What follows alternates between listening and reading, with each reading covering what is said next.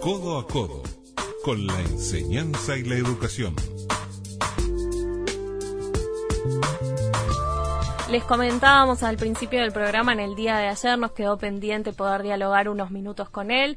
Estamos en contacto con Robert Silva, él es el presidente de Codicen, profesor y abogado, fue consejero de ANEP y electo por docentes en el año 2015. También integró la comisión directiva de la Sociedad de Amigos de la Educación Popular y actualmente, como decíamos, se desempeña como presidente del CODICEN. En el día de ayer retomaron las clases escuelas rurales de todo el país, a excepción del departamento de Comenzaron las clases eh, presenciales, 344 escuelas rurales con una baja asistencia. Tenían previsto que empezaran 542 escuelas de las 953 que tenemos en nuestro país y sobre esto vamos a hablar con Robert Silva. Buenas noches, ¿cómo estás, Robert? ¿Qué tal? Un gusto estar conversando contigo y con la audiencia del programa. Eh, Robert, bueno, se comenzaron 344 escuelas de las que se tenían previstas que empezaran 542. Primero consultarte el, el porqué de esto. Bueno, nosotros, en realidad ayer comenzaron 362, hay un error en la información Que, que, salió publicada. Eh, hoy llegamos, en, según me han informado, a 393 y, y en realidad eh, hubo diversas circunstancias. Eh, lo primero que se resolvió por parte del Consejo de Educación Inicial y Primaria fue habilitar esas 546, 543, por ahí anda, escuelas que podían comenzar ayer. Eh, hubo una circunstancia que afectó notoriamente y que aún hay situaciones pendientes para que pudieran comenzar, que fueron los hisopados que se le hicieron a los maestros y a los auxiliares, que provenían de zonas, digamos, en donde circuló o circula el virus, que fue una cuestión de garantía, garantista para las comunidades en donde ellos trabajan. Eh, también hubo cuestiones a atender de auxiliares de servicio.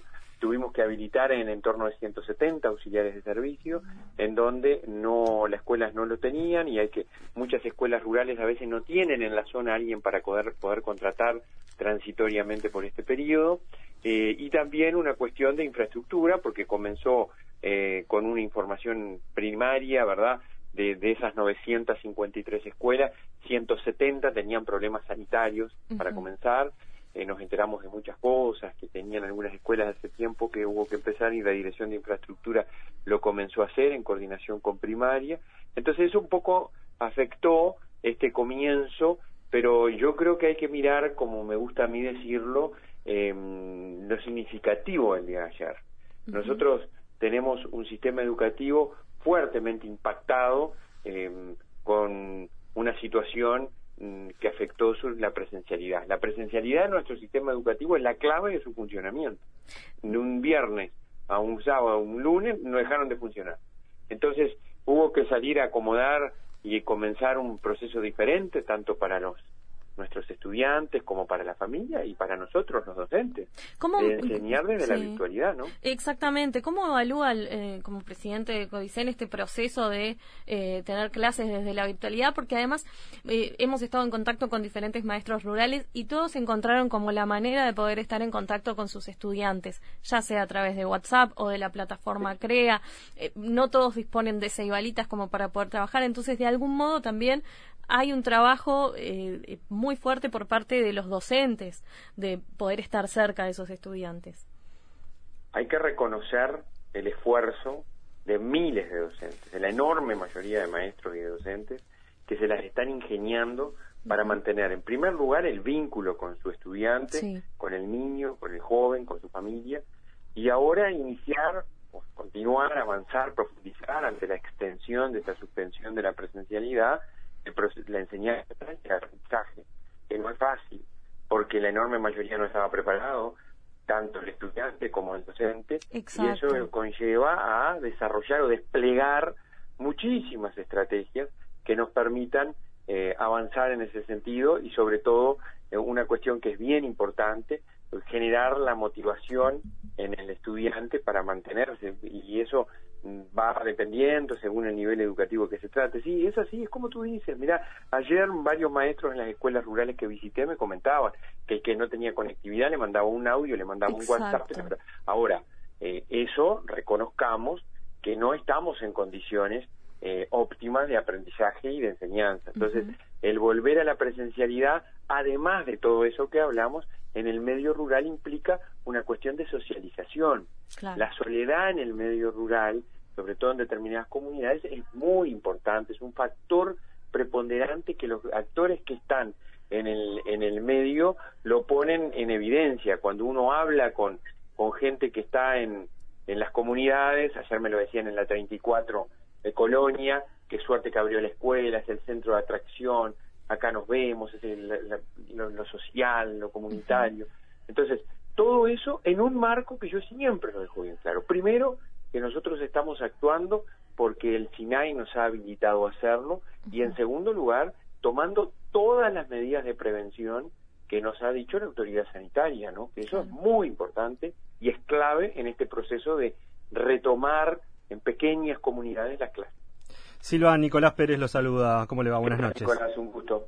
Eh, ¿Cómo se está trabajando y qué fechas se manejan, si es que se está manejando alguna fecha para el retorno en la totalidad de las clases? A ver, nosotros tenemos algunas ideas que hemos empezado a conversar. Primero lo hicimos con el Consejo de Educación Inicial y Primaria, luego con el CODICEN. Eh, cuando nos den luz verde tenemos que estar preparados para hacerlo. Creo que la presencialidad va a estar dada eh, en forma eh, paulatina, pero escalonada. Me parece que no podríamos comenzar todos los días. Creo que los horarios extensos de siete horas y media, de siete horas tendríamos que llevarlo como máximo a cuatro. Hay que ver el tema de la alimentación, de los comedores escolares, un, conjunto de cuestiones. Esas cuestiones generales las hemos comenzado a dialogar y están sobre la mesa. Ahora, también este, hay que saber que, que, que capaz que esa primera etapa va a estar dado por la semipresencialidad. Es decir, si yo digo voy dos días o voy tres días, como están, comenzaron las rurales, bueno, los restantes días es a, través de la educación a distancia. Entonces va a estar la presencialidad eh, trabajando conjuntamente o combinada con la educación a distancia. Teniendo en cuenta que también eh, no se les pone inasistencia a los niños que sus padres, eh, madres o tutores deciden que no vayan a, la escuela. Tener, o sea, menciono esto porque, eh, dígame usted si está bien el número, acerca de 90 escuelas tuvieron cero asistencia en el día de ayer. Sí, sí. Ayer tuvieron en torno a 90 escuelas, no fueron niños.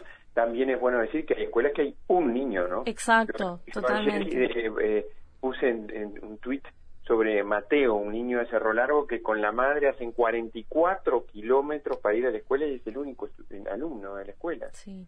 Y, y, en una escuela dice, no, no fueron niños de la escuela, sí, pero pues, hay muchísimas, tenemos más de 600 escuelas cuya matrícula es cinco alumnos o menos. Entonces, eso también, pero igualmente hoy bajamos a 66. De las 91 esas que tú dices, bajamos a 66. Y creo que esto es un proceso que vamos a ir avanzando, en donde las familias van a... Acá lo importante es que, eh, lo dijo ayer el presidente de la República, eh, fue una responsabilidad, una decisión difícil para los que mandaron sus hijos a la escuela y también para aquellos que resolvieron que no fueran. Entonces acá creo que tenemos que ir avanzando, generando espacios de de confianza en el marco de un diálogo que tiene que existir, importante, profundo, sincero, entre los responsables adultos de los niños y la comunidad educativa, el docente, el auxiliar, ver que tenemos los auxiliares, que limpian los baños, que higienizan. En algunas escuelas se desinfectaron las mismas, ¿no? Creo que va a ser un proceso que vamos a desarrollar. De acuerdo al, protocolo que, indica el, Ministerio de Salud Pública, ¿cuáles son las, para recordarle a la gente que lo tenga claro, ¿no? ¿Cuáles son las precauciones sanitarias que se toman en, en este caso, en, en este retorno a clases? Bueno, nosotros tenemos en primer lugar alfombra sanitaria que hemos establecido en todas las puertas de ingreso y de acceso al local educativo. Tiene que ver con la colocación de felpudos, de alfombras, con hipoclorito. Eh, también tenemos las cuestiones vinculadas, bueno, al lavado de manos varias veces durante el día, que muchas escuelas implementan. Tenemos la cuestión vinculada a eh, el tema del alcohol en gel, los tapabocas, que si bien nosotros lo establecimos para nuestros auxiliares y nuestros maestros, eh, son muchos los, los, niños en las escuelas que yo visité, todos los niños tenían tapaboca. Em, también la cuestión vinculada a eh, la higiene permanente de los baños, del local escolar, eh, y por ahí, y, la separación interna en el salón, un metro y medio por, por lo menos entre niño y niño, ¿no? Bien. ¿Cuántos controles a maestros se realizaron? 143 de esta primera tanda de las 543 o 546 escuelas, 143 y según los datos que tengo todavía nos quedan en torno a 40 y algo de, de hisopados que no tenemos los resultados. Sí, teniendo en cuenta que se le realiza hisopado a los docentes que, que estén ubicados, que residan en un lugar donde circule, mm. donde haya circulado el virus, donde, donde haya habido algún caso. Eh, hay departamentos que por ahora no presentan ningún caso, o sea, también tener eso en cuenta. Sí, sí, así es. ¿Cómo se sigue adelante, Rod, a nivel de la, de la educación pública? La próxima semana se espera que sigan retomando escuelas rurales y cómo seguimos adelante a nivel general.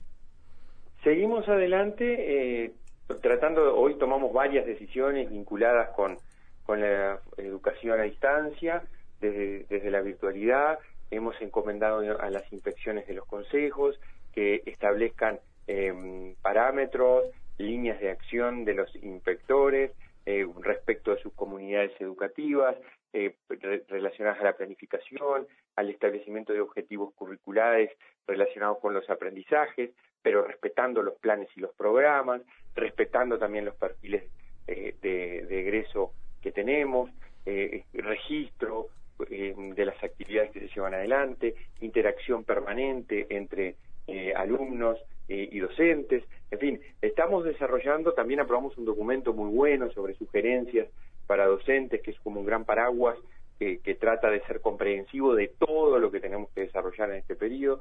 Estamos desarrollando acciones, estamos mejorando la conectividad, estamos también atendiendo cuestiones vinculadas a los a los procesos de enseñanza y aprendizaje y asistiendo con equipamiento desde el Plan Ceibal.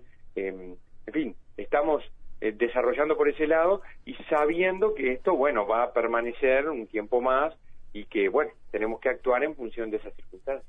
Eh, ¿Cómo se visualiza dentro de esta nueva normalidad, esa vuelta a clase ya pensando en una posibilidad, ¿no? Eh, de algún modo con todas las clases presenciales, pero con la instalación de esa nueva normalidad que menciona el presidente Luis Lacalle Pou. A ver, ayer me decía una inspectora una cosa que me parecía, dice Robert, vos fíjate, ella hizo una formación en Japón y me decía que parte de lo que nosotros hacemos permanentemente ahora, de estas cuestiones de higiene permanente, de limpieza, a la entrada, a la salida y todo. Dice, mira, allá en Japón expande todos los días. Claro. Eh, eh, creo que nosotros llegaron cosas para, para eh, potenciarnos y mejorarnos en esas cuestiones. Un tema del cuidado personal, de la higiene constante, del lavado de manos, que muchas cosas estaban y las fuimos perdiendo, porque eh, en mi casa, recuerdo en Tacuarembó, era permanente, lávese las manos. Sí, bueno, una de las cosas que, que iba a mencionarte, al, principio le comentaba a los compañeros un poco fuera del aire, eh, tú te criaste en San Gregorio de Polanco, si no me equivoco, ¿tu madre era maestra rural? Era maestra rural, ah. exactamente. Digo porque eh, también está bueno, digo, tener de primera mano conocer lo que es eso. Claro, yo, eh, mirá, viví años ahí en la escuela de San Gregorio, acompañaba a mi madre con mi padre en los beneficios de las escuelas rurales, en la 44 Rincón de Tranquera de Tacuarembó. Cuando había beneficio, mi padre estaba en la cantina, yo vendía tickets, tirábamos agua cuando se levantaba polvo en los bailes, todas esas cosas que eh, estuve al lado. Eh, eh, colaboré, mi madre de esa maestra comprometida, que yo tenía dos pares de, deportivo y decía, mira, fulanito de la escuela va con los dedos de afuera, me sacaba un par y se lo daba al, niño, a su, a su niño, porque los quería como, como a sus hijos. Entonces, esas cosas yo las vivencié. Sé ah, lo que es, que se genera como un vínculo familiar, ¿no? Entre por eso te, le preguntaba al principio de la charla, porque es como las maestras están todo el tiempo, bueno, cómo estar cerca de, de, los alumnos, de los estudiantes, porque hay como un vínculo muy arraigado ahí. Totalmente. Ayer me lo decía, yo lo, lo he comentado, ¿no?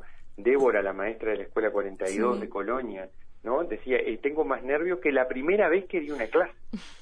Porque interrumpí de repente el vínculo con mis niños, eh, estuvimos en contacto a distancia, ahora los veo pero no los puedo abrazar, no los puedo besar. Hay una preocupación muy grande por eso, nos planteaban también acá. Sí, sí, sí. Este, así que bueno, estamos, sin duda la nueva normalidad nos va a llevar a nuevas prácticas de convivencia, pero creo que también va a impactar favorablemente en, eh, en, en la educación, en las mejoras imprescindibles, impostergables que tenemos que llevar adelante en la educación, que todos sabemos que hay consenso respecto a las mismas. Entonces, por ejemplo, te tiro una, la vinculación entre la educación y la tecnología, creo, estoy, creo no, lo voy a sacar, estoy convencido, es así. Era una antes de esta pandemia y va a ser otra cuando termine, porque la cantidad de docentes que se están formando y están aprendiendo el uso de plataformas, el uso de dispositivos tecnológicos para enseñar es exactamente o un poco menos, pero proporcional, te diría, a la que los muchos estudiantes también se están formando para aprender a través de, plataformas y de otros dispositivos. Entonces, obviamente que esto llegó para quedarse y el desafío de nuestra Administración de la Educación es pensar medidas para atender esas circunstancias, fomentarlo, que esto no solo haya pasado por la pandemia, sino que esto se potencie y se desarrolle a futuro. Sin duda. Eh, Robert Silva, le agradecemos por estos minutos con Codo a Codo.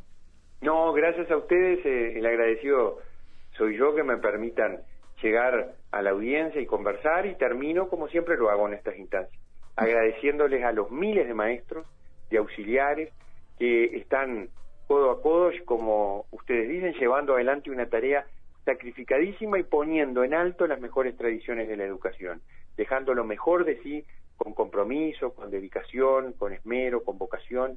Así que a todos ellos muchísimas gracias y también el agradecimiento a todos los que están en las 780 escuelas que estamos abiertas en todo el país distribuyendo 54 mil eh, bandejas sí, y que no es para nada menor y que lo estamos manteniendo. Tenemos ocho liceos también abiertos entregando que sigan los alimentos a los estudiantes. Que entregan los alimentos y también el agradecimiento a los a la enorme mayoría que está trabajando mucho desde la virtualidad con mucho esfuerzo y sacrificio. Muchas gracias. Muchas gracias. Hablábamos con Robert Silva, presidente del CODICEN.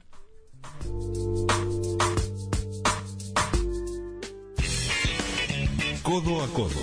Nos cuidamos entre todos.